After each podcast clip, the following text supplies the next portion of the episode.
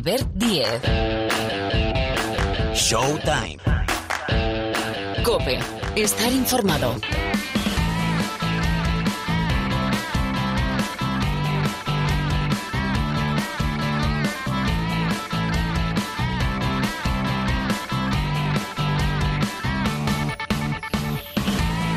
¿Qué tal? ¿Cómo estáis? Bienvenidos una semana más al rincón del baloncesto de la cadena Cope. Es nuestra tarjeta de visita. Aquí empieza, ya suena un nuevo capítulo de Showtime, donde, bueno, falta poquito para la Copa, ¿eh? La semana que viene haremos aquello mítico de cómo llegan los participantes, los equipos que se dan cita a partir del jueves en la Copa. Bueno, pues haremos eso, repasaremos las eliminatorias y sobre todo como la Copa es un torneo corto, es mucho de sensaciones y sobre todo de estados de forma. Bueno, eso lo hacemos la semana que viene, pero hoy un pequeño avance con un entrenador que ha vuelto, ha vuelto al redil, ha vuelto a la Liga Española. Hoy, aquí en Showtime, Fotis Katsikaris, el entrenador del Unicaja Málaga, que además es uno de los grandes, respetando a todos, es uno de los grandes de nuestro baloncesto. Enseguida también información servicio, repasamos cómo está la Liga Endesa, cómo está la ACB, que hay noticias y noticias muy importantes, con lo cual enseguida el quinteto de Pilar Casado. Y ya en la segunda parte del programa, más allá de todo lo que es noticia y que nos gusta llevar a la tertulia, sobre todo temas, actualidad de la NBA, donde, bueno, hay que preguntar por Billy Hernán Gómez, por el Facu Campazzo, ¿están aprovechando su oportunidad ante las bajas o es simplemente momentáneo? Enseguida preguntamos. Bueno, y también hay que preguntar por Dallas y por su futuro. Son seis derrotas seguidas. Frustración con Luka Doncic en la figura de Luka Doncic. Enseguida se lo preguntamos todo esto y más a Miguel Ángel Paniagua y a Rubén Parra. Ah, bueno, y hemos hablado mucho de Harden y de los Nets, pero ¿y lo que deja? ¿Y Houston? ¿Y los Rockets? ¿Cómo les va? Pues parece que no les va nada mal después de la salida de James Harden. Todo esto y más en la tertulia. Recordad que interactuamos siempre a través de nuestro muro de Facebook, facebook.com barra showtimecope y a través de nuestra cuenta de Twitter, arroba cope showtime. Está poniendo el sonido cope en la sala de máquinas Sergio López. El saludo al micrófono de Albert Díez. Arrancamos ya.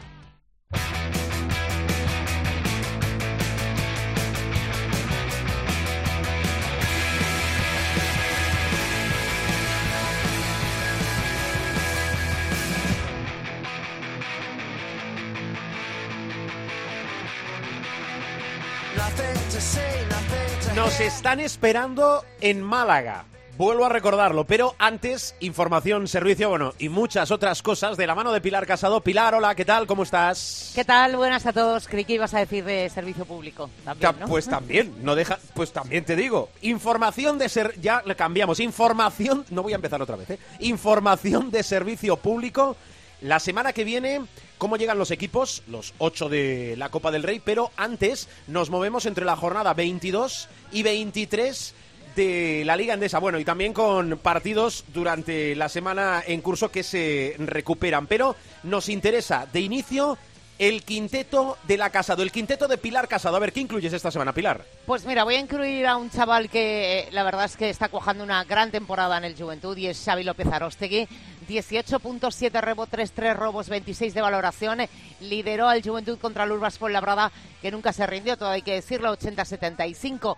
Lo traigo a esta ventana de Showtime porque está cuajando su mejor campaña en la CBA solo, con sus solo 23 años. Recordemos que cumple en mayo, es uno de los fijos en las listas de Escariolo de las ventanas FIBA y promedia este año con la Peña 24,54 minutos por partido, algo más de 13 puntos, 4,7 rebotes, 0,6 asistencias, 1,1 recuperación y una valoración de 14,7. Su tope anotador, 28 puntos ante el Casa de Monzaragoza, 6 triples en ese mismo partido, 11 rebotes frente a Basconia, valoración de 39 también frente al, al Casa de Monzaragoza y el capítulo aparte de los tiros libres. Se había anotado, ojo, 64 de los 65 que ha lanzado esta campaña, es decir, su acierto desde la línea del 470 98,5%. Es el mejor en esta faceta en la temporada de la Liga Endesa.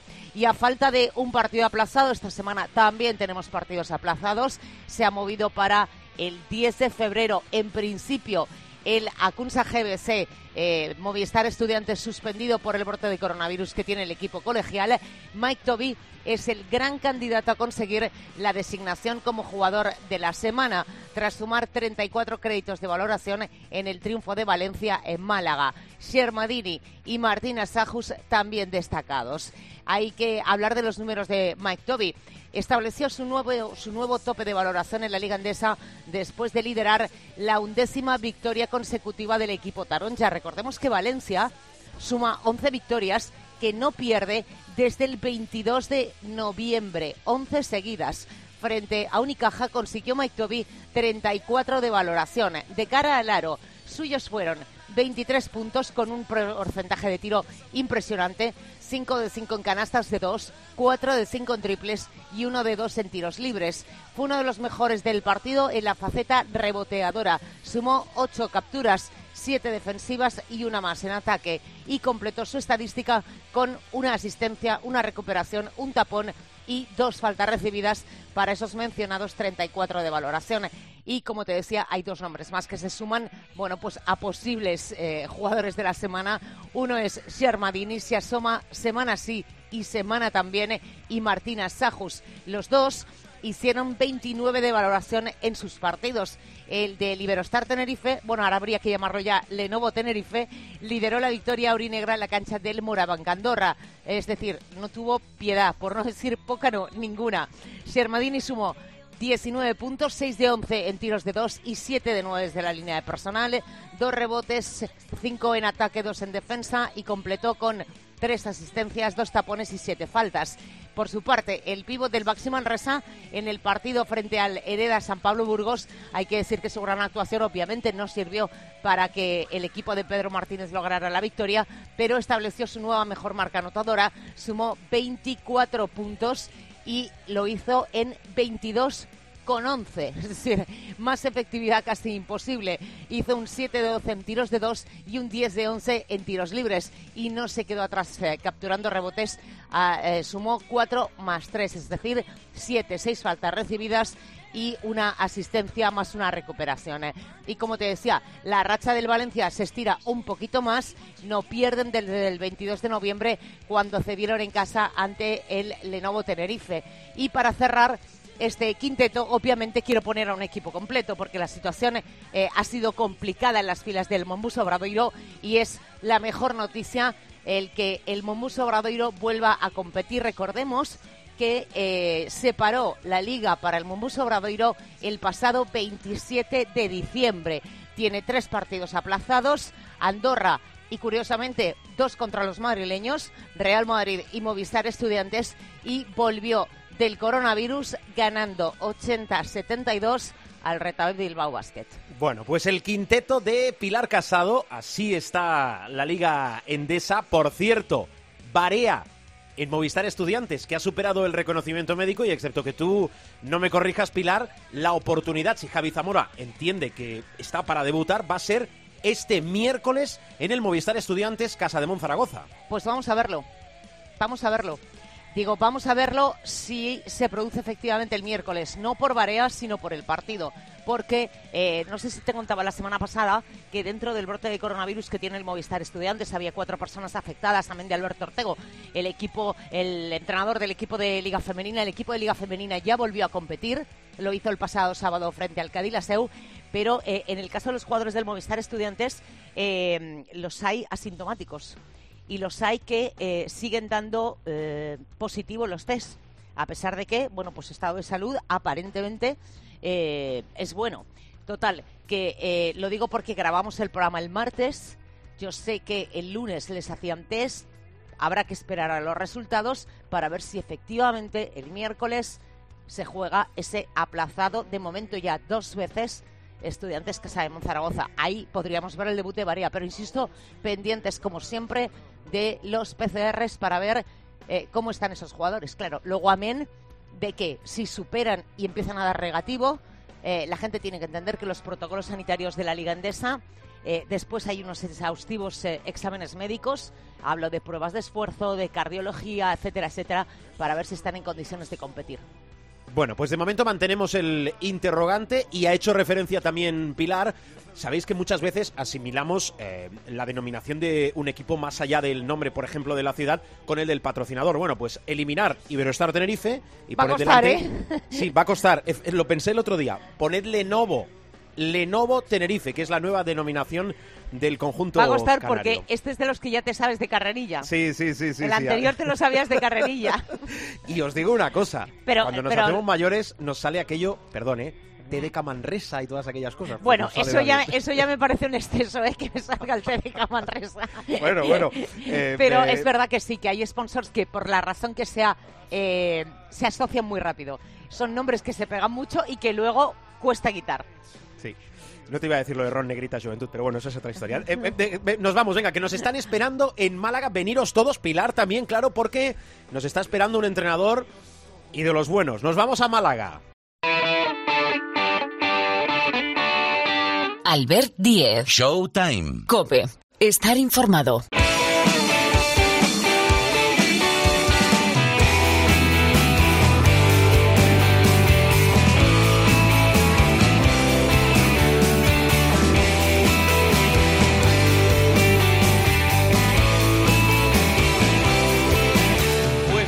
Apetece mucho pasar por Málaga. Entrenador Fotis Cachicaris, hola y bienvenido, bueno, bienvenido a Showtime y a los banquillos. ¿Qué tal, Fotis? ¿Cómo estás? Muy buenas, muchas gracias, muy bien, muy bien. Bueno, nos alegra mucho saludarte, nos alegra mucho hablar contigo. Mira que hemos disfrutado aquí en Showtime de esto que llamamos charlas de baloncesto. Oye, eh, ¿por qué Unicaja y por qué ahora?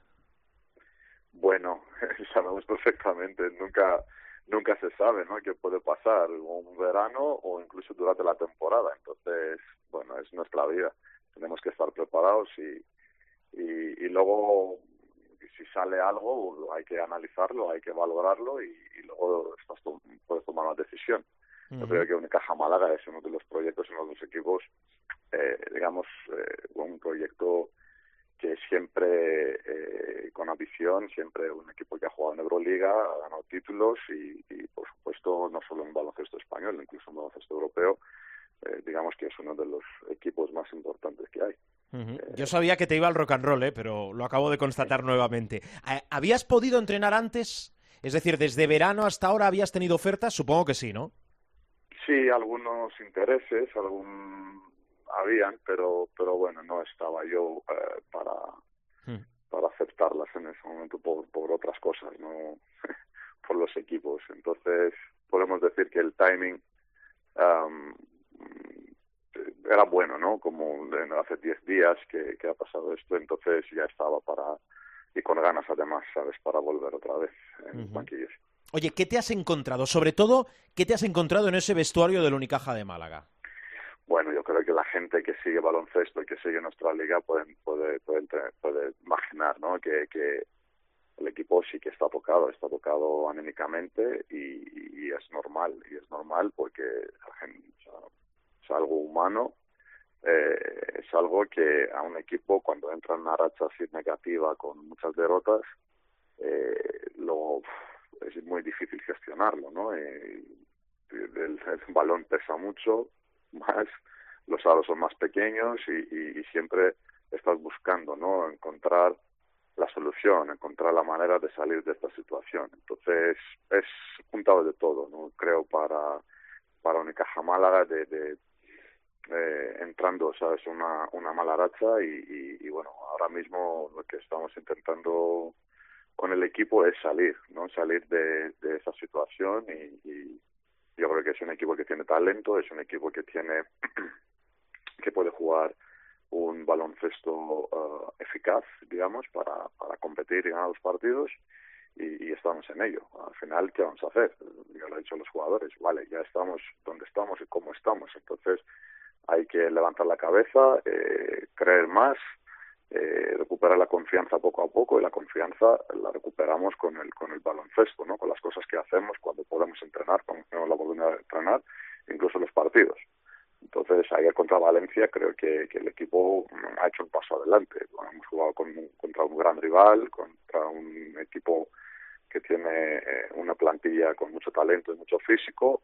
Estábamos ahí hasta el final, eh, un poco del físico, un poco normal que ellos eh, jugaron mejor o gestionaron mejor los, los últimos minutos, hemos perdido, pero hay muchas cosas positivas ¿no? del partido de ayer, por ejemplo. Eh, Fotis, te he preguntado por el vestuario que te has encontrado. Me gustaría saber, cuando tú te reúnes ya firmas, incluso antes también, pero ¿qué te pide el club? Porque en el Unicaja y en Málaga no vale cualquier resultado ni vale cualquier tipo de juego. Es verdad, eh, seguro que, que, no, de una parte, eh, y la realidad es otra. bueno, imagino que cuando hemos hablado para llegar a un acuerdo y los objetivos, que ya estábamos en Eurocup, pero con una situación difícil después de dos partidos que, han, que ha perdido el, el equipo en el grupo eh, y por supuesto en la Copa lo, que podemos hacer contra un Barcelona que está en su mejor momento y luego en los playoffs. Ya son los tres objetivos. Ahora, eh, sí que después de la derrota del otro día contra Nander en casa, eh, ya lo tenemos, lo tenemos difícil, no es imposible, es muy, muy complicado, pero vamos a intentar ganar los tres partidos eh, empezando mañana, porque luego los otros dos está después de un mes, y, y, y, porque necesitamos ganar primero y luego para, para ver qué las opciones que podemos tener hasta, hasta que acaba el grupo. Y luego, por supuesto, de luchar para entrar en los playoffs.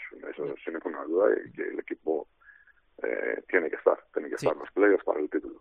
Sin duda, queda muchísima temporada y bueno, todo tiene que cambiar mucho, básicamente porque quedan muchos partidos por disputarse, en realidad queda la segunda parte de la temporada. Ya me extraña a mí que tú te hubieses eh, em, ido a perder la, la, Copa. ¿En la Copa piensas, tienes la mente puesta en la Copa? Es un rival difícil, además un equipo que ahora mismo, bueno, está muy en forma, lo ha ganado todo en el mes de enero, está invicto en 2021, no vamos a presentar al Barcelona, pero ¿piensas en la Copa sobre todo por intentar tener al equipo no sé si más de, piernas que de cabeza metido en un torneo corto y que, bueno, un partido puede pasar de todo. Claro, claro que sí, claro que sí. Vamos a tener unos días, eh, esa la semana, la semana que viene, para entrenar y para preparar bien este partido. Y seguro que vamos a ir con ganas. Eh, siempre lo digo, eh, estar en la Copa del Rey es, es, es lo máximo, ¿no? Que, que tienes esa oportunidad para competir un título y un torneo tan bonito lástima que no vamos a no, no puede ir a la gente sabes que es el pabellón lleno y cómo es el ambiente no que se crea en Copa del Rey pero pero por supuesto que sí yo no lo tengo nada perdido no soy eh, como entrenador o como persona así de, de, de digamos siempre soy optimista siempre soy ambicioso y siempre con los equipos que estoy y como estamos trabajando es para ganar cada partido o contra cualquier rival entonces sí que tenemos vamos a preparar bien el equipo vamos a hacer una buena preparación eh, eh, para la Copa, para, para, para el, contra el Barcelona y, yo creo que el equipo cada día se va a mejorar y, y va a llegar a un nivel que yo puedo, como no, que estoy soñando, digamos, ¿no? Con el equipo, con, la plantilla que tenemos.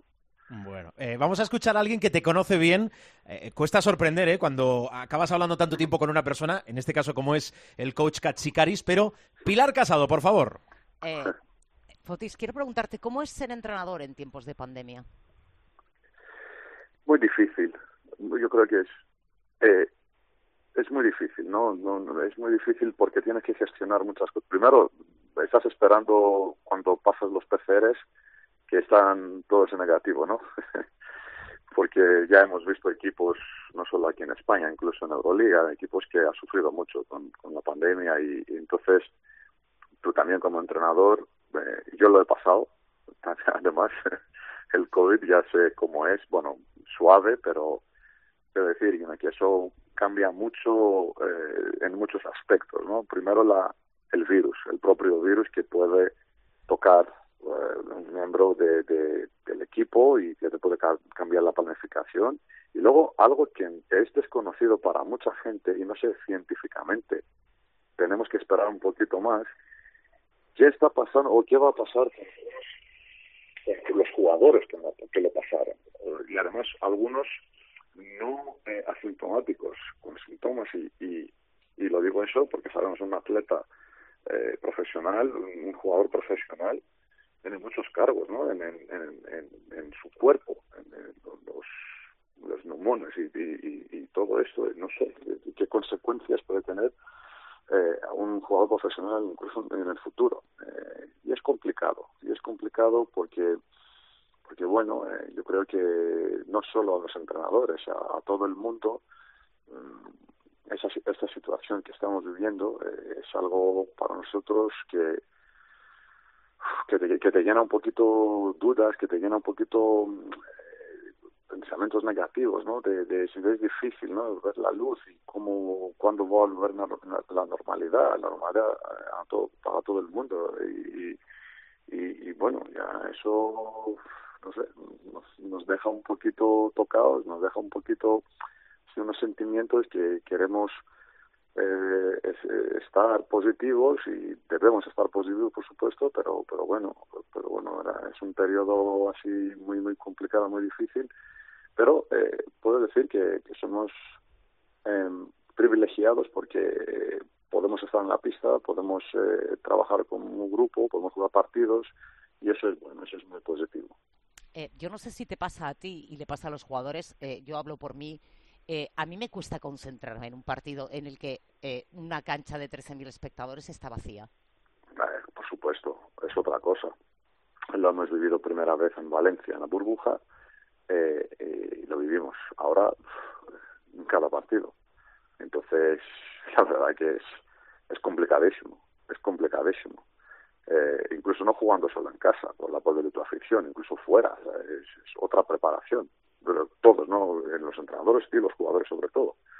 Entonces, eh, gestionar eso es difícil, es muy, muy difícil de centrarse, de, de, de todo el enfoque que tienes que hacer, que como el ambiente que se crea en un pabellón y ahora está vacío, se oye todo. Eh, por eso hemos visto hasta ahora unos resultados así, muchas, muchos equipos han, ganado, ganaron fuera, eh, eh, unos resultados no consistentes para equipos, por equipos buenos. Eh, yo es normal, es normal que, que tienes que hacer una preparación mental, digamos, de, de jugar en esas condiciones. Y yo creo que es difícil acostumbrarse. Puede decir alguien que, bueno, ya ha pasado mucho tiempo, ha jugado muchos partidos, eh, sin público. Yo creo cada vez, la verdad, que, que, que, que que, entra el público y se crea un ambiente y, bueno, sabes, así directamente tu adrenalina es diferente y, tu preparación es diferente y tu concentración es diferente. Entonces, se te falta mucho, eso es, es complicado, es verdad. Decía, decía Fotis hace poco, eh, Pablo Lasso, eh, en referencia a la Copa del Rey, eh, decía, bueno, este año me dices que vamos a jugar sin público, me parece una putada. ¿Firmarías debajo? Dos, si queréis, dos firmas, no solo una. Está claro. Ya lo he dicho antes, que Copa del Rey es uno de los torneos más bonitos que hay en Europa. Y no solo lo disfrutan la gente de, de aquí, de en España, viene de todo el mundo para para ver y pasar esos días en, en toda la calle, en el pabellón, eh, sin ninguna duda, que juegas por un título eh, como ha como ha sido en, en, Valencia, por ejemplo, ¿no? Y, y uf, es, es, es, duro, es duro. Sí que es una putada, que soy un acuerdo 100%. Mm. Eh, Fotis, vamos a ir acabando. Te quiero preguntar por algún nombre propio, si me permites. Eh, ¿Cómo está Gal Mekel? Pues muy tocado, muy triste eh, que lo, lo, que ha pasado primero con la lesión con la, en la mano en la operación eh, en la ventana con su selección y luego lo que le ha dejado el covid no entonces tiene que estar y esperar hasta abril eh, va día a día y a ver cómo las pruebas y todo y, y ahora mismo lo, lo, lo primero y no hay otra cosa. Yo como entrenador eh, pienso es y como como persona sobre todo que está bien en su salud y que puede claro. volver a jugar baloncesto pero tenía muy mala suerte, le ha pillado muy mal, le ha tocado muy mal y, y, eso lo en las preguntas de, de, de Pilar, las tuyas, ¿sabes? ¿Cómo, cómo pasamos la pandemia? ¿Qué, qué puede decir Calmeque, por ejemplo, no? De las víctimas de una situación que inesperada, digamos, que, que en las situaciones normales no lo, les va a pasar.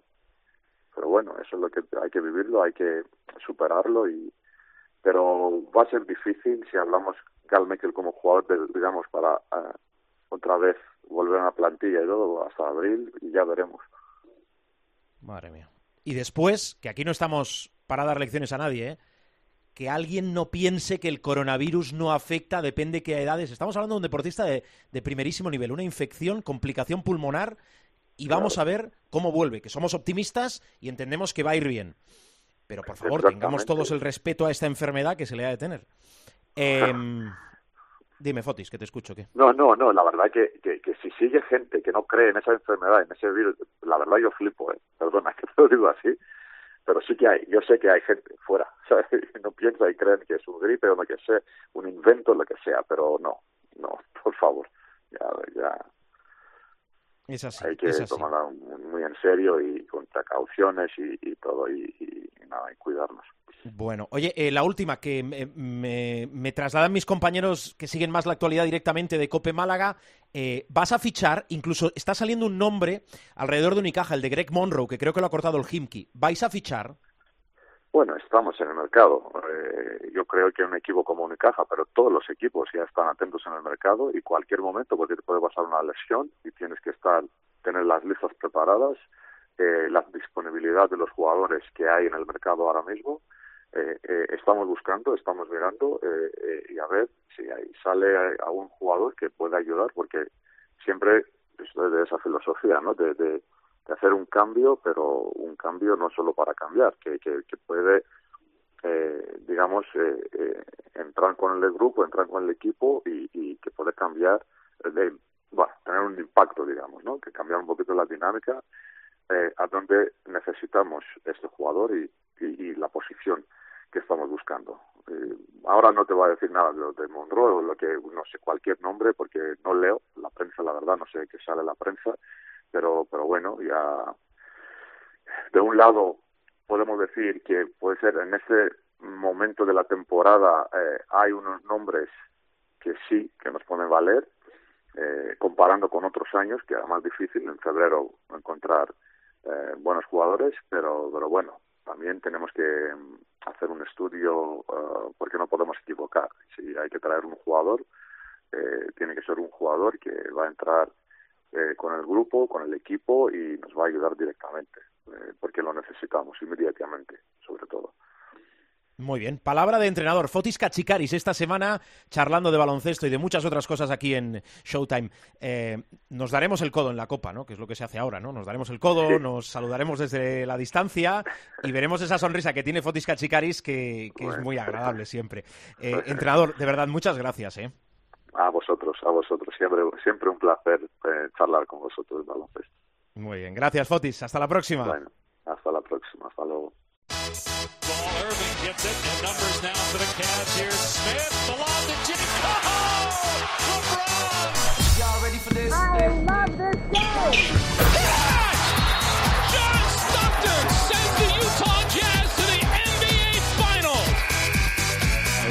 Gasol con ganas de jugársela.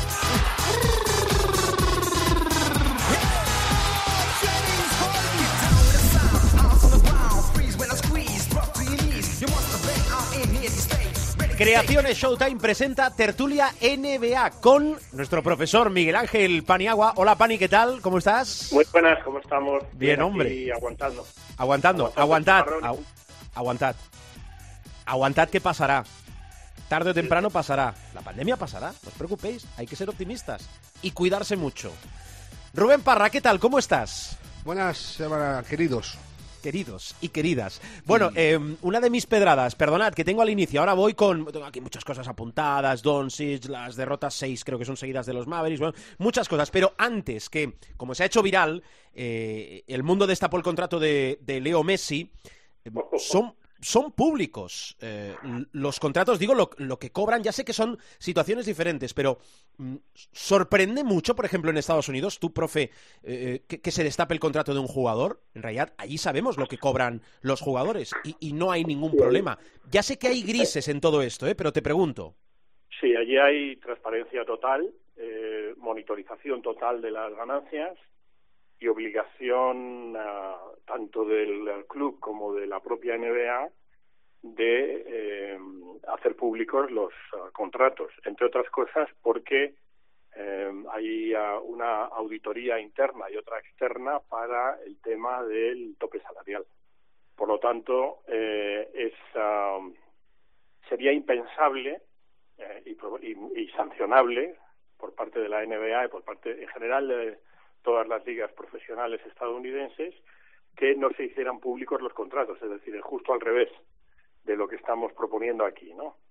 Eh, por lo tanto, sí, sí, es ah, ampliamente conocido. Los clubes eh, ponen ah, a disposición de la liga eh, la totalidad de los contratos y para el que, como siempre hay una repregunta en este tema, para el que me repregunta eh, siempre el típico alumno, oye, ¿y hay dinero B o hay otras cosas?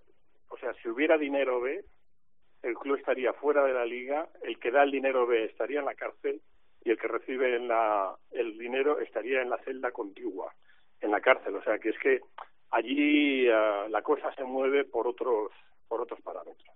Sí, sí, es una cuestión, mm, iba a decir cultural, de forma de vida, de forma también de la organización. No sé si de este tema en comparación con, con la NBA, con el funcionamiento de la NBA, quieres añadir algo, Parra. No, eh, lo ha explicado el profe perfectamente. Es que son dos mundos distintos. Eh, el, concepto tope salarial eh, te, hace que todo lo demás vaya rodado. O sea, tú no puedes tener una cláusula escondida en un contrato. ni fidelidad ni, ni leches en vinagre. lo más que puedes poner es que le permitas al jugador elegir destino, pero lo pones en el contrato también. O sea, no, no, es, o sea, no hay subterfugio ninguno. Si, si te sale que Anteto va a ganar más de 200 kilos en los próximos cinco años, es que va a ganar más de 200 kilos, que estamos hablando siempre de cantidades brutas. Eh, lo de Messi sorprende porque es un pastizal supremo y a nivel neto no hay ningún deportista que se le acerque ni de lejos. Estábamos hablando, eh, en América hablamos por ejemplo de cuando pasó lo de Mahomes, los 500 kilos por 10 años son brutos. O sea, no tiene nada que ver. O sea, es, es menos de la mitad que Messi. Bueno, con los retos que se han sabido es la tercera parte de lo de Messi. Si Messi se levanta 75 kilos al año, eh, Mahomes va a levantar algo más de 25, dependiendo de, también de los eh, impuestos que, que, haya en, su ciudad, que tampoco los conozco ahora mismo, no los tengo a, mano.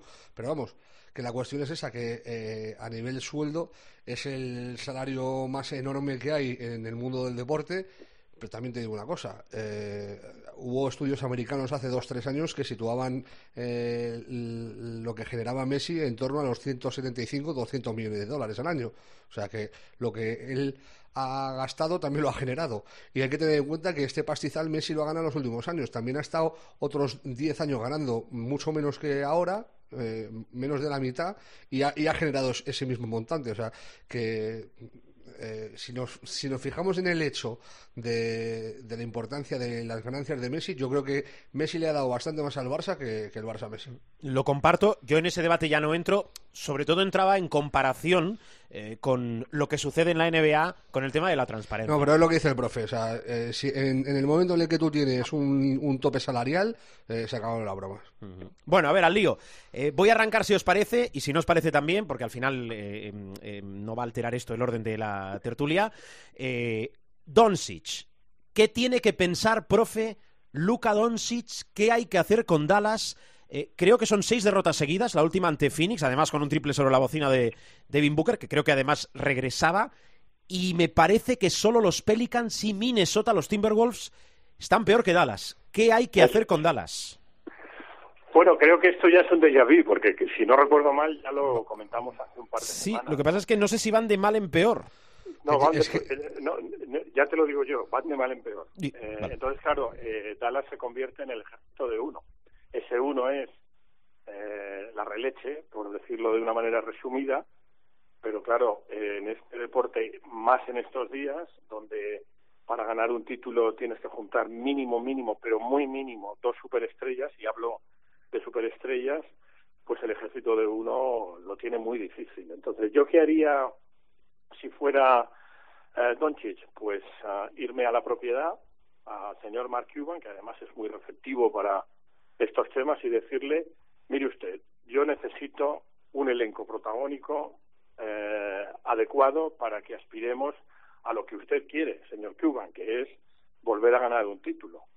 Y porque mm, no olvidemos eh, que el título que tiene Dallas lo tiene, por supuesto, con una figura ultradimensional como era Dirk Nowitzki, pero luego, si quiere, Rubén nos cuenta el elenco protagónico que tenía alrededor eh, Nowitzki cuando Dallas ganó el título. Entonces aquí lo que pasa es que la supuesta estrella eh, adicional que debería tener Dallas, que es Porzingis, pues no termina ni mucho menos de estar al nivel que se le espera y el resto pues son proyectos, proyectos de, de jugadores, algunos mejores que otros, pero eh, como diría mi abuela, eh, el pobre Luca está más solo que la una y en esto es muy difícil. Y luego además hay un problema y es que Dallas tiene un gran poder anotador, pero el ratio entre su ataque y su defensa es muy malo, es decir, están defendiendo mal, están encajando demasiados puntos y volvemos a lo mismo, es decir, en una,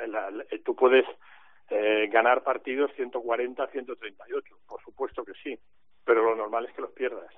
Si no tienes un equipazo y, y Dallas no tiene ese equipazo, está demasiado solo. Yo creo que Luca no tiene todavía esa personalidad, pero realmente si no la tiene le van a forzar a tenerla porque un jugador de ese calibre se cansa de perder. O sea, hay una hay un axioma en la NBA, y yo llevo viendo NBA desde los años, desde finales de los 70, hay un axioma que se cumple siempre y es que una mega estrella puede aceptar perder durante un periodo de tiempo razonable. Luego ya eh, pide que se le fichen jugadores buenos y si no, ese jugador se va. Eso es así desde que el mundo es mundo. Entonces, bueno, Dallas tiene que ponerse las pilas y, e intentar ir al mercado. Me consta que lo están haciendo, me consta que ya ha habido algún intento, pero yo creo que vamos a ver muy activo a Dallas en, en los mercados futuros, de, sobre todo de agencia libre, y a Donchi supongo que más contento, porque llegará un punto en que toda esta emulsión de Luca y eh, los 54 puntos de Luca no sirvieron y tal, eso tiene una fecha de caducidad, es decir, el jugador eh, llega un momento en que dice basta. Mm. Hay dos circunstancias con esto, Albert, eh, una colectiva y otra individual. Eh, la colectiva es que Doncic, pese a su juventud, no tiene costumbre de perder. O sea, este chaval lo que ha hecho en su vida es ganar, básicamente. Ha ganado con el Madrid todo lo que se ha puesto por delante. Ha ganado un, europeo con Eslovenia, que no estaba eh, en las quinilas de nadie. ha llegado a la NBA y un equipo que era una miseria lo ha hecho de playoff y, y ha estado en el primer quinteto de la NBA. O sea, para su corta carrera, él tiene una costumbre, tiene un estándar de excelencia muy alto. Y, es que lo que dice el profe. O sea, el segundo del peldaño que debería ser Porzingis está a una vida y media de Doncic. Eh, luego, sí, eh, el resto de jugadores que tiene Dallas son muy regulares, porque a mí Richardson no es un mal jugador, pero yo no me voy a la guerra con, con George Richardson. O sea, eh, lo que decía el profe de los Dallas campeones, los Dallas campeones tienen a Nowitzki y tienen a uno de los mejores bases de la historia, a Jason Keith, pero es que tienen a Jeff Terry en, en su mejor año de carrera, tienen a Barea en el mejor año de carrera, tienen un especialista defensivo como Son Marion, tienen un pivot también en su zenith, un gran defensor como Tyson Chandler, o sea, esos Dallas Mavericks, aparte de tener un estrellón como Nowitzki, tenían muchas cosas por detrás y, Dallas tiene muy poco. Eh, eso a nivel colectivo. Eh, la defensa de Dallas es, una penuria suprema, pero es que a nivel individual el mal balance de Dallas ha hecho que Doncic se borre por completo de la, de la pelea por el MVP. O sea, ya no, ya no se habla, o sea, en las quinielas del MVP en las últimas dos semanas ha ido cayendo Doncic y ya ni se le incluye en el top 5 con el rendimiento que está dando, ni se le incluye. Es imposible pensar en un tío que pueda luchar por el MVP cuando su equipo es el antepenúltimo del oeste. O sea, que son 10 derrotas, o sea, eh, en los últimos 10 partidos son 8 derrotas. Es un balance mísero. Entonces, claro, a se le junta todo esto y pasa lo que pasó el otro día, que sale a rueda de prensa y raja. Y dice que es una vergüenza. Eh, bueno, no dijo que es una vergüenza, dijo, eh, parece que nos da igual perder.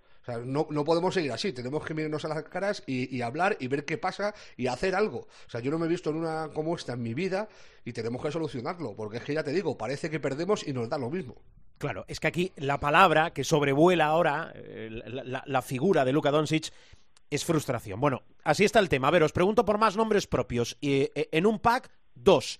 Billy Hernán Gómez y el Facu Campacho, que no sé si es bueno, flor de un día, si en realidad van a tener que pensar que, bueno, hay que aprovechar su oportunidad cuando en el caso de Billy Hernán Gómez, pues en los Pelicans no esté Steven Adams lesionado o en el caso de Campacho en Denver no esté Harris, profe.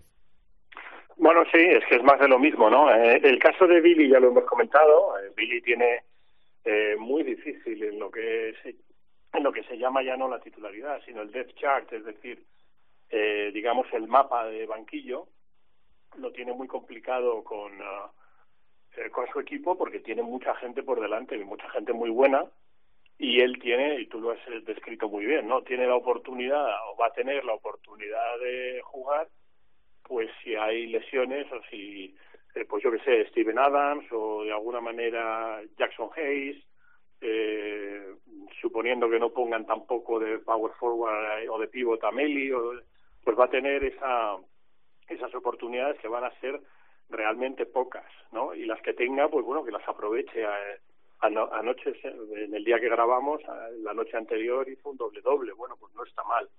De todas formas, yo ya lo he dicho, es decir, en el equipo en el que está, con los jugadores que tiene por delante, si hay un jugador que está lesionado como Steven Adams, que está day to day, tampoco es una, o sea, día a día, que no es una lesión de larga duración, y no le deseamos mal a nadie, ¿no? Pero quiero decir, en el escenario de un Billy Hernán Gómez jugando más, pues bueno, si Steven Adams no está eh, en un long, long term injury, en una lesión a largo plazo, pues lo tiene todavía más complicado porque el, la, el mapa de, de profundidad de banquillo pues uh, pues uh, vuelve otra vez a la casilla inicial y Billy pues está en, en, el mejor escenario en la tercera oleada no y ya lo he comentado alguna vez a mí no me gusta meterme en camisa de once varas y sé que tiene unos asesores buenísimos pero Billy eh, debería plantearse la posibilidad de volver a Europa y además de volver como un jugador importante eh, ganando muy buen dinero, porque en Europa sí que sería un jugador importantísimo, estaríamos hablando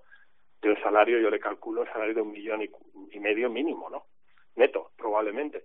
Con lo cual, bueno, pues eh, esa es una cuestión de valoración, porque muchas veces el jugador quiere quedarse en la NBA por el prurito de la NBA y porque es mejor tener el logo de la NBA que el de la ACB o el de la Lega Italiana, pero realmente tiene que hacer esa valoración. Y en cuanto a Facu Campacho, pues sigo diciendo lo mismo también enorme talento, eh, jugador con ciertas carencias, eh, tanto físicas, estructurales como de juego, para afrontar la NBA, pensando que va a ser un jugador esencial en un roster como Denver, eh, pero eh, entiendo que aquí estamos en una situación parecida, es decir, tiene con el agravante de que todavía tiene mejores jugadores, es decir, Billy Hernán Gómez en su línea de, de juego tiene buenos jugadores por delante, buenos o muy buenos, eh, Facu tiene estrellas. Facu tiene una estrella suprema que es Jamal Murray, indiscutible. Eh, bueno, Gary Harris es una estrella potencial, Montemorris también, y bueno, eh, ya no se me ocurren más. O sea, para jugar de uno de dos, pues vuelve a estar en la tercera unidad. Esa tercera unidad le puede dar minutos y lo que tiene que hacer es aprovechar esos minutos. Yo a Facu sí que le veo eh, más tiempo en la NBA porque eh, en el puesto combo de 1-2 que puede hacer perfectamente, más de uno que de dos, pero puede jugar en ese puesto combo de 1-2, sí tiene más posibilidades porque ya permutas el uno, el uno con el 2 y por pura matemática eh, tienes más opciones, ¿no? Pero no a día de hoy no pasa de la tercera unidad también, con la diferencia en relación a Billy de que tiene eh, figuras, uh, tiene una figura suprema que se llama Murray, que no le va a quitar la titularidad absolutamente nadie y luego pues un jugador como Gary Harris o Montemorris también en la segunda línea que eh, le van a hacer muy difícil jugar. Pero yo creo que sí veo más posibilidades de larga duración en la NBA en un estatus más o menos razonable para el Facu Campacho que para Billy Parra la diferencia, yo creo, bueno, fundamental en esto, más que circunstancial, es que eh, Billy haga lo que haga, eh, va a jugar nada y menos. O sea, ha tenido que lesionarse Adams para que él juegue. O sea, en el resto de la temporada ha jugado, ha participado en dos, tres partidos en minutos de la basura. O sea, está para quitar la toalla, básicamente, en, los Pelicans. Y si Adams está sano, no, no va a jugar. Y eh, la cuestión es que haga lo que haga, casi que te diría que es inviable que, que adelante a nadie. O sea, porque, por ejemplo, ayer jugó más minutos que, que Hayes, pero es que Hayes es un chaval eh, de, de, 20 años que, que, tiene un futuro por delante eh, increíble, que tiene un físico descomunal y, en el que tienen depositada mucha confianza en, los Pelicans. Entonces, eh, lo dijimos, el error fue de base irse a los Pelicans. Es un, sitio donde tienes un pivot titular que es titularísimo como Adams y luego a Jason Hayes por detrás. Eh, eso porque no le han dado todavía por probar a, a, Sion de, pivot, que en algún momento de la vida lo mismo lo prueban, eh, jugar con Sion de 5 y con England de 4, que podría hacerlo, ir al small ball perfectamente con el, con el equipo que tiene, más teniendo en cuenta que tiene a Bledsoe y a Ball eh, para jugar por fuera. O sea, tiene plantilla para, para hacer eso. Eh, entonces, a mí lo de Billy es más complicado, por mucho que ayer hiciera doble-doble, hizo un buen partido, eh, se fue por encima de, los 25 minutos, casi 30. Sí, 29, eh, sí, sí. estuvo muy bien, porcentajes de tiro buenos, tal. Pero es que da igual lo que haga. Yo creo que Billy es tercera línea de, de, salida y de nuevo a pasar. Lo de Campaso es distinto. A Campaso le tiene una confianza muy grande en Denver pero tiene un problema, que está en el equipo con el minuto más caro después de los Lakers. O sea, no hay un equipo en la NBA que tenga el minuto de juego más caro que Denver. Mm. Porque ha dicho es ¿Eh? Que es muy buen dato, digo ha dicho el profe, llama al Murray. Llama al Murray si te va. O sea, tú date cuenta, en el backcourt tienes 98 minutos. O sea, 96 minutos. 48 por 2. O sea, no esto es matemática simple. tienes dos tíos que van a jugar 48 minutos, son 96. Y los tienes que repartir. Entre llama al Murray, que te hace 35. Entre Gary Harris, que es el especialista defensivo, que te hace 32. Ahora se ha lesionado, esta es la oportunidad del Facu. Entre Will Barton, que cuando Porter Jr. se mueve al 3 eh, y comparte pista con Millsap, Barton muchas veces se va al 2. O sea, que también ocupa puesto en el, en el backcourt, aunque sea el 3 titular del equipo. A eso le sumas Monte Morris, que es la regularidad superlativa. Es la fiabilidad suprema para cuando tú sientes a la estrella, a Jamal Murray, para que te dirija al equipo. Y es que encima el tío está haciendo una temporada que flipas. O sea, es, eh, es un reloj suizo. O sea, todos los partidos suma. Eh, no comete estupideces, es un baloncesto muy sobrio, una gran defensa y luego aparte está sumando en ataque. Y a eso le tienes que sumar a P.J. Dozier, que está lesionado, pero es un joven al que también le tienen muchísima fe. Es un tío eh, que se levanta a los dos metros y que puede jugar de uno, de dos y de tres.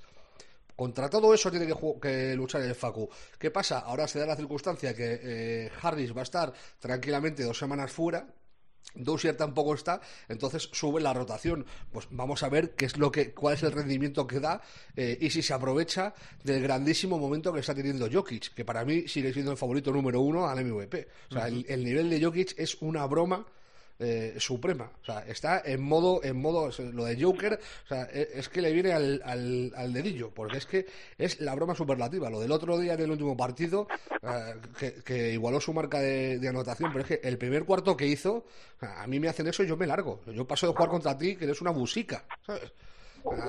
Entonces, ahí el Facu ahí tiene posibilidad de crecer y de, y de aportar. Hay que ver si es capaz eh, de, de, de, subirse a ese carro, por ejemplo, de Montemorris, de ser regular, porque el Facu sí es verdad que es muy brillante, pero también le pasa mucho a los genios, que son brillantes pero muy regulares, o sea, mantener la genialidad es muy complicado. Entonces veremos, de todas formas, yo creo que el Facu no va a tener problemas para, para oscilar entre lo que dijimos a principio de temporada, eh, tampoco engañemos a nadie, 15-20 minutos por partido, que ya, que ya está bien en un equipo que posiblemente sea eh, segundo o tercero del oeste, o sea, está en el top 3 del oeste, o sea, estamos hablando palabras mayores, no está jugando los mangutas salteadores, ¿sabes? Mm. Vuestros vaticinios, eso ya lo hablaremos, no sé si nos dará tiempo hoy. Eh, eh, realmente desde el inicio de temporada o incluso antes de que arrancase la temporada se están cumpliendo todos, si no casi todos. Eh, ahora voy con el profe, que quiero preguntarle porque hablamos mucho de, de los Nets y Harden, pero ¿y lo que deja? y lo que deja no está tan mal, que son los Rockets Houston. Ahora pregunto, pero antes, Parra, un apunte rápido. capítulo lesionados, enfermería, entre otros, Wiseman en Golden State, que nos está gustando mucho, por cierto. A mí es uno de los de los rugby que, que me está triunfando, eh, aparte de la Melo Ball, eh, al que yo no le tenía mucha fe, eh, porque tiene es formato de juego muy parecido a su hermano Alonso, pero está resultando más fiable, está siendo mucho más regular que, que Alonso en la liga y está brillando bastante y está siendo importante en que, en que Charlotte esté, esté ahí arriba, está, eh, están octavos en, en, el este, que es una posición que a priori a principio de temporada para los Hornets nadie contaba. Eh, es verdad que es importante la presencia de Hayward, pero la Melo lo está haciendo muy bien. Eh, veremos a ver cuánto tiene Weisman fuera. Eh, también a mí me parece una baja importante porque es que eh, yo no le tengo ninguna fe a Looney. De hecho, hay una pregunta recurrente que me hago en Twitter cada año es cómo es posible que Kevin Looney siga a los Warriors porque es que es el, el anti-Warriors. Si tú vas a, a, la calidad, a, a, los estándares de excelencia a nivel Curry, Clay Thompson, vale, está lesionado y tal. Pero bueno, incluso Draymond Green en su dirección, en su defensa, eh, en su liderazgo. Kevin Looney no te, no, sea, es que no tiene ni garra, ni, ni calidad, ni, o sea, suficiente como para, para estar en los Warriors. Eh, a ver si se ha recuperado pronto. Eh, de todas formas, a mí me preocupa bastante más las lesiones de, de larga duración que las lesiones puntuales, como por ejemplo la de Gary Harris eh, de ahora, que, es, normal. Si es que tienen muchísima carga de partidos y han tenido muy poco descanso, Albert. profe, los Rockets, creo que son desde la salida de Harden siete victorias, son seis seguidas. Antes hablábamos de, de, lo negativo, por ejemplo, de Dallas, y además esta última creo que fue contra Oklahoma, con récord, bueno, se quedan a uno, creo, de la franquicia, pero son 28 triples anotados. Ni tan mal para Houston, ¿no? No, no, no, para nada. Además suele ocurrir, ¿eh? O sea, es mm, del mismo modo que se dice que cuando hay un entrenador muy disciplinario y lo despiden, luego viene uno más tranquilo y los jugadores tienen un crecimiento exponencial, al menos durante un tiempo, ¿no? Hasta que luego al entrenador no disciplinario le pillan la vuelta y eh, se vuelve a la casilla cero. Eh, para Houston eh, el traspaso de, de Harden ha sido una liberación porque primero tenías un jugador en un estado prácticamente catatónico, claramente hostil. Eh, por lo tanto, eso afecta a la dinámica de equipo.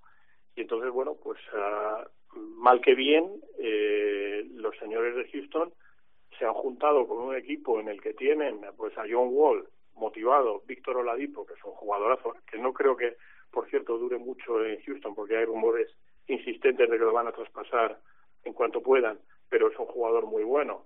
Eh, Eric Gordon está jugando desde el banquillo con una calidad enorme. También están por ahí pues gente como Tucker, Booth, eh, saliendo desde el banquillo normalmente. Bueno, es que es un equipo muy interesante. Obviamente no es un equipo ni muchísimo menos de la calidad que podría tener con Harden, eh, y ya no digamos con Westbrook, pero eh, que era un equipo aspirante, ¿no? Que era lo que se le exigía. Pero bueno, puede estar bordeando los playoffs, que ya es una epopeya, ¿eh? Para cómo estaban y cómo se preveía que estuvieran. Y no quiero dejar de mencionar la capacidad de cohesión que está teniendo Stephen Silas como entrenador. Primer año como entrenador jefe, a pesar de que tiene mucha experiencia en la NBA, pero está llevando muy bien al, equipo.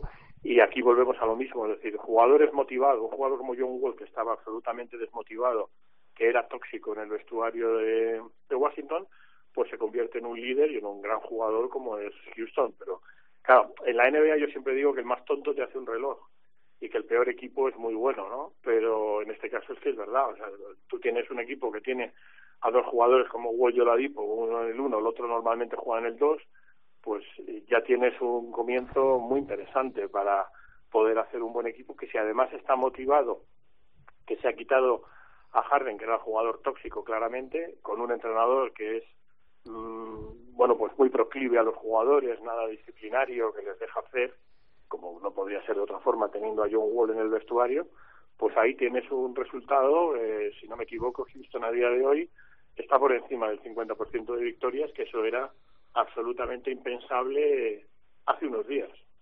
Hay que decir una cosa, por añadir muy rápido a esto de Houston. Uno, eh, Harden ha hecho dos regalos. Eh, el primero, salvarle la vida a Caris Levert porque el traspaso se descubrió un, un quiste en el, en el riñón que resultó ser un carcinoma y le operaron el otro día. Si no llega a traspasar a Caris Lever y no hacen el reconocimiento médico, se tira un año hasta el próximo reconocimiento del año que viene eh, con eso ahí, hubiera crecido y, podría tener unas consecuencias graves para su vida. O sea, estamos hablando de que el traspaso de Harden ha podido salvar la vida de Caris Lever perfectísimamente. Y luego otra cosa, eh, la forma de irse eh, eh, todo lo que hizo eh, antes de irse diciendo que el equipo no tenía nivel para competir, ¿qué tal? Yo creo que eso le ha tocado el orgullo a los jugadores de, los Rockets y están demostrando o queriendo demostrar al mundo que no son tan inútiles como Harden decía. Entonces, John Wall ha dado un paso adelante, Oladipo suma. El problema de Oladipo, profe, más que por calidad, es porque acaba de contrato y tienes que sacar algo por él, porque no se va a quedar. Es muy difícil que Oladipo se quede. Entonces, yo creo que Houston está pensando en un posible traspaso por eso, por sacar algo a cambio si no son capaces de convencerle de que se quede. Pero es que, aparte de eso, Eric Gordon, que es un jugador notable, no te digo una superestrella, pero es un jugador notable, está teniendo mucha más cancha para tener más lanzamientos. Ya, tiraba mucho con, con Harden, era en muchas ocasiones el, segundo anotador del equipo, incluso estando Westbrook, pero ahora eh, está teniendo más margen incluso para mostrarse. Si a eso le juntas eh, que Booth está haciendo una temporada muy, pero que muy potente y que tienes ahí a Cousins, que la gente se olvida, pero ese chaval, si juega partidos y va cogiendo la forma, estamos hablando de un tío que era eh, top 3 de los pibos de la liga hace cuatro años antes de todas las lesiones. Pues a nada que vaya creciendo Cousins, pues efectivamente, Houston, que era un equipo con el que ninguno contábamos a priori para playoff, lo mismo hace la gracia y, te pelea eh,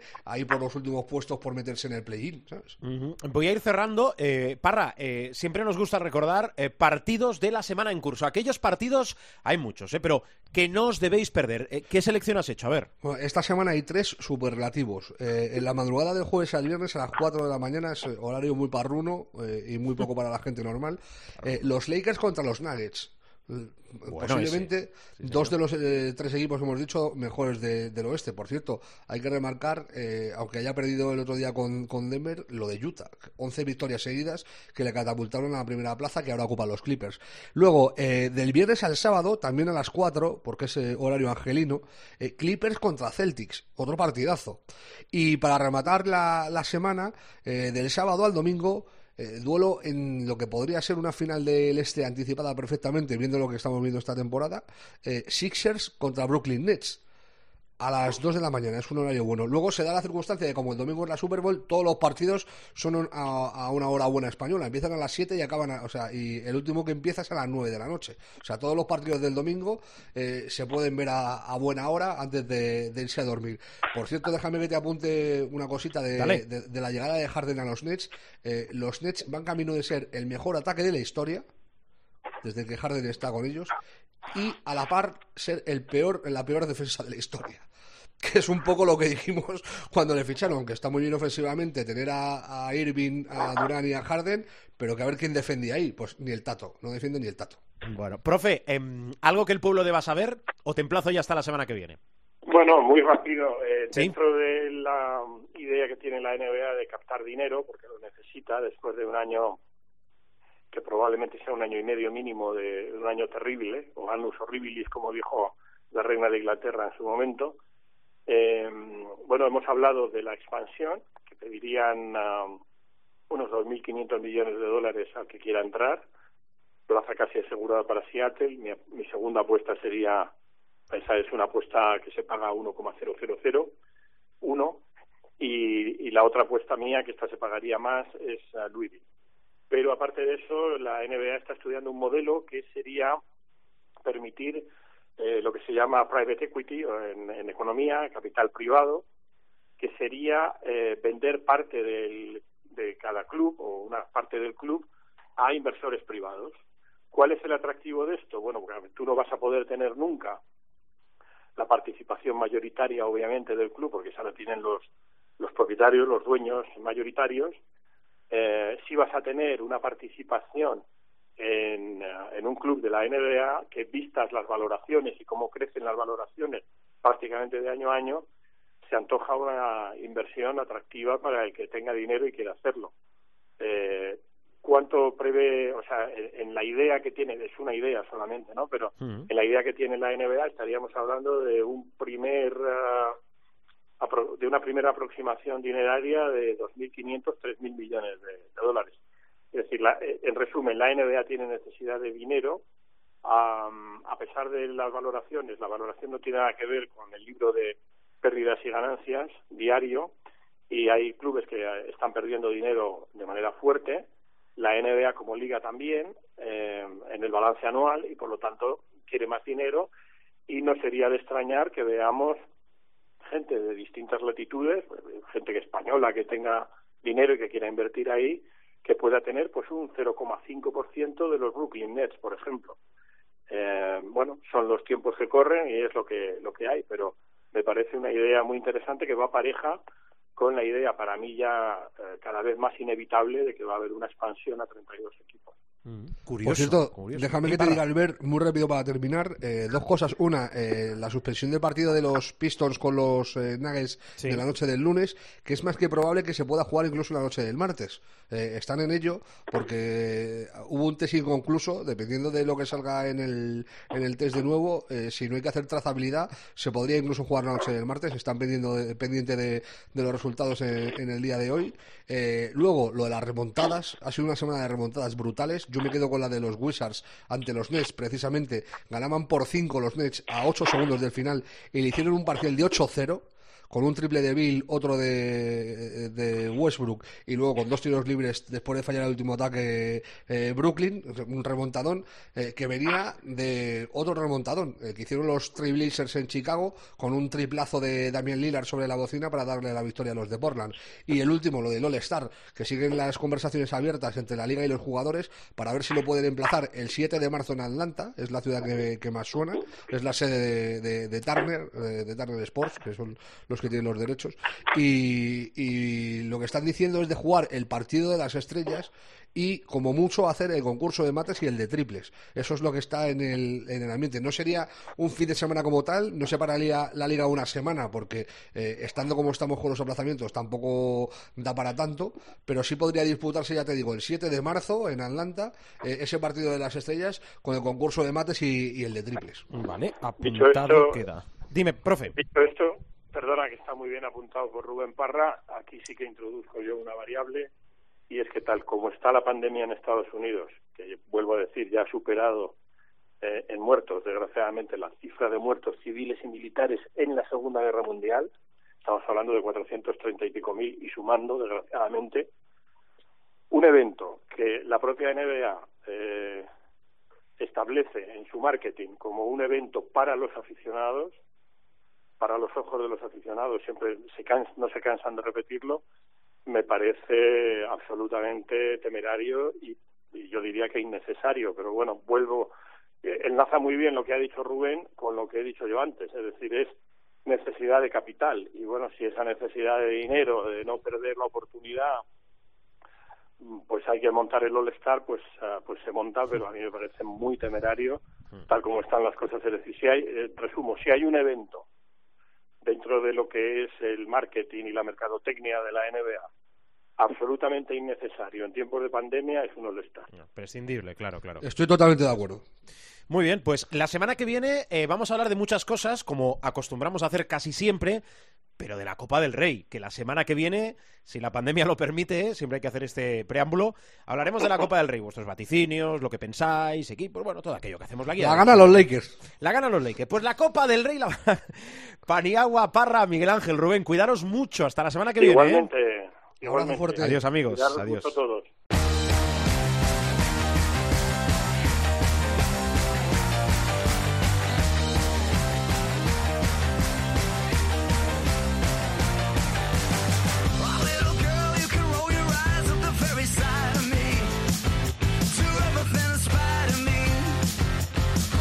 Sonando la playlist de Showtime, el Supermanager, pero antes, cuidado que hay noticia porque tenemos y conocemos ya los grupos de España para los Juegos Olímpicos, si es que se disputan. Selección masculina, grupo C con España, Argentina, un equipo clasificado del preolímpico de Kaunas y Japón. Los chicos, recuerdo, Juegos Olímpicos, Grupo C, España, Argentina, Japón y un equipo clasificado del preolímpico de Kaunas. Selección femenina que va a estar encuadrada en el grupo A. Corea del Sur, Serbia, Canadá y España. Ahora sí, José Luis Gil, ¿qué tal? ¿Cómo estás? Mal rollito con el anfitrión, los chicos, ¿eh? Muy buenas. No- Bueno, no me- pri- no me buenas, Gil. buen. Primero que, que- que se puedan disputar los Juegos Olímpicos, que yo creo bueno. que sí. pues esperemos que sea que sí. Ya y- veremos cómo. Y es- es- esta es otra, claro. esta Esa es otra. Sí, sí, ni Villa ni nada. Eh, Pero bueno. ¿Cuántos juegos llevas a tus espaldas? no lo sé, no lo sé, no lo sé. ¿No? ¿En serio o en broma?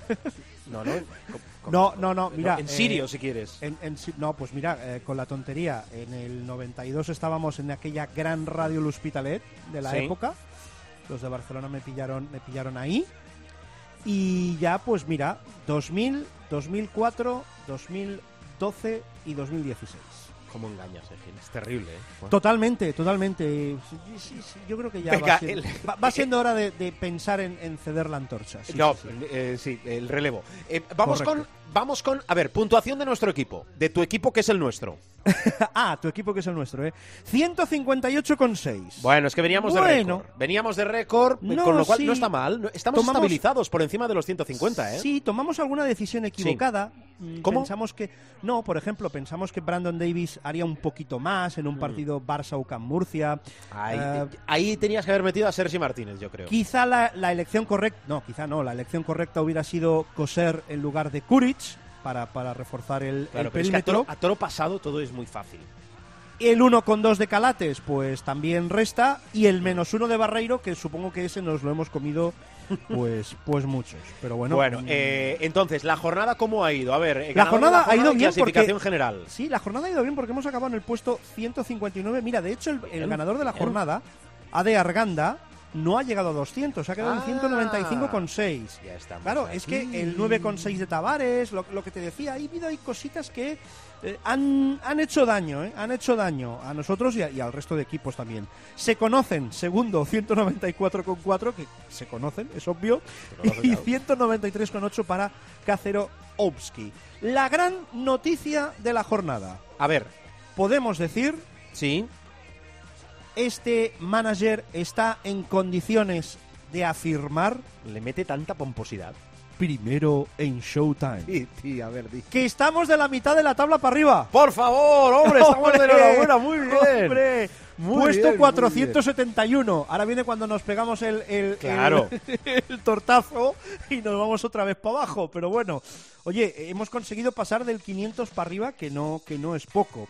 Bueno, ¿eh? que no es poco. cuidado- Rompecorazones, líder de la Sí, general. perdón. Segundo, Atlantic Lions. Tercero, Marea Verde Basket. Están metidos, primero y segundo, están metidos en un nada, en tres puntitos. O sea que, que igual hay cambio de líder, igual no. Y, y la y no sé qué hacer. No sé qué hacer porque, claro, ahora que hemos cogido un poquito velocidad de crucero, eh, ¿qué hacemos? ¿Qué hacemos? No, el tema es que la jornada, la, la del próximo fin de semana, es la jornada previa a la Copa del Rey. Con Sí, lo sí. cual, mm, aquí, mira, venimos de hablar con Fotis Cachicaris. Tiene un importante partido contra ah, el eh, Fútbol Club Barcelona en esos cuartos de final. Claro, estrategia o no estrategia. Bueno, vamos a recordar qué llevamos, Gil. No, fotis. Eh, bases, Calates y Bildoza. Calates y Bildoza. Eh, perímetro, Xavi, López Arostegui, Sí. Clemen Prepelic, mi amigo, mi hermano Clemen Prepelic, Kyle Kuric y Jonathan Barreiro. Vale. Y pintura, pues ahí vamos ya con todo. Gio Shermadini, qué gran 34,8 otra vez de Gio Shermadini. Tavares, tu amigo, tu hermano, tu allegado Nico Mirotic y Brandon Davis. Vale. Cambios a la vista. Todavía Uf. quedan competiciones europeas de por medio.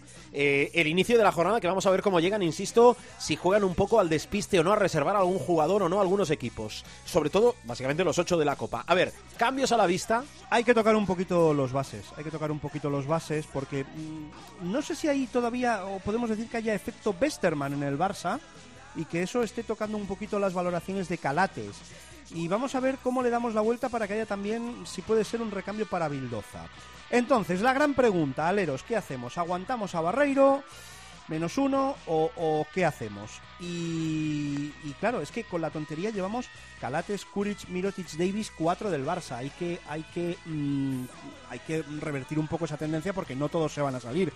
Hay un jugador que está de dulce, que está dulcísimo en este momento.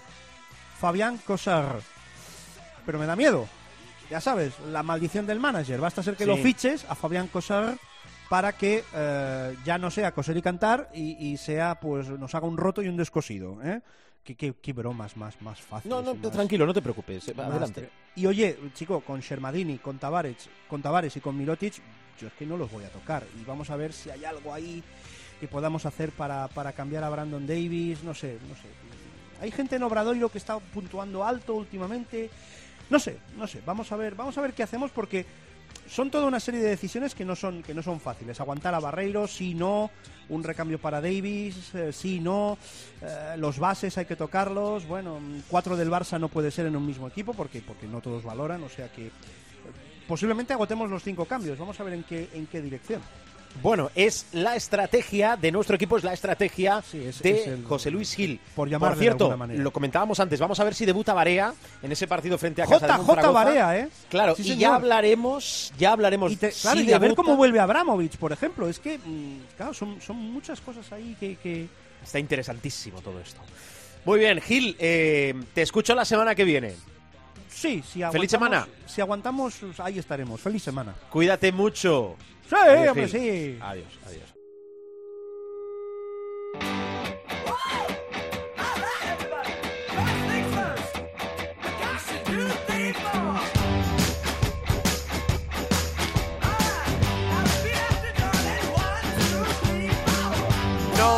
Nos vamos, bajamos la persiana del capítulo de esta semana, os emplazamos a la semana que viene, salimos, lo recuerdo siempre, ¿eh? habitualmente los martes, pero bueno, todos los audios, todos los programas los podéis escuchar básicamente en nuestra web, www.cope.es, y si no, nos buscáis, nos buscáis, nos descargáis y nos escucháis en los principales portales de descarga, caso de iTunes o iBox. La semana que viene guía de bolsillo de la Copa del Rey.